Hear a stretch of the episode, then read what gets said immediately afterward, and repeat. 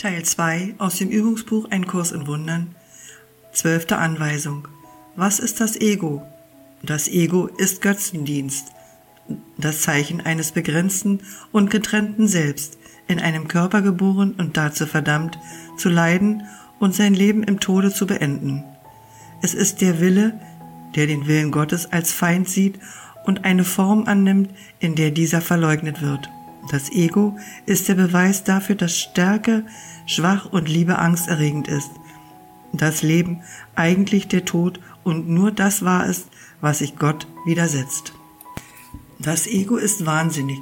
Voll Angst steht es jenseits des überall Seienden, von allen abgesondert und in Trennung vom Unendlichen.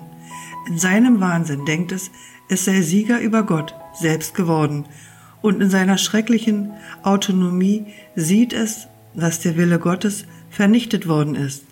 Es träumt von Strafe und es zittert vor den Gestalten in seinen Träumen, seinen Feinden, die es zu morden suchen, bevor es dadurch für seine Sicherheit sorgen kann, dass es sie angreift.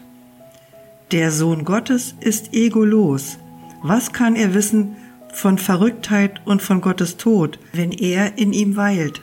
Was kann er wissen von Kummer und von Leiden, wenn er in der ewigen Freude lebt?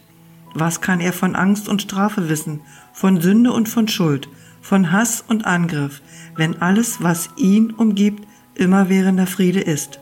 Auf ewig, konfliktfrei und ungestört, in tiefstem Schweigen und in tiefster Ruhe.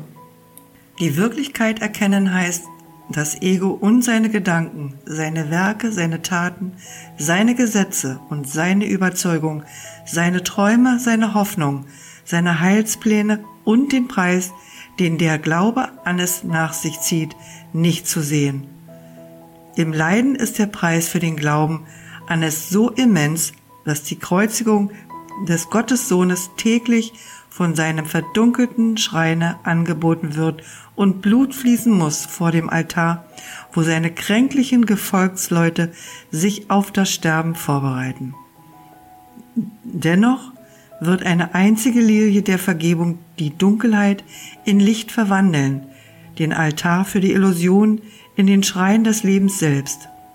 Und Friede wird auf ewig jedem Heiligen Geist zurückerstattet, den Gott als seinen Sohn schuf, als seine Wohnstatt, seine Freude, seine Liebe, vollständig sein, vollständig eins mit ihm.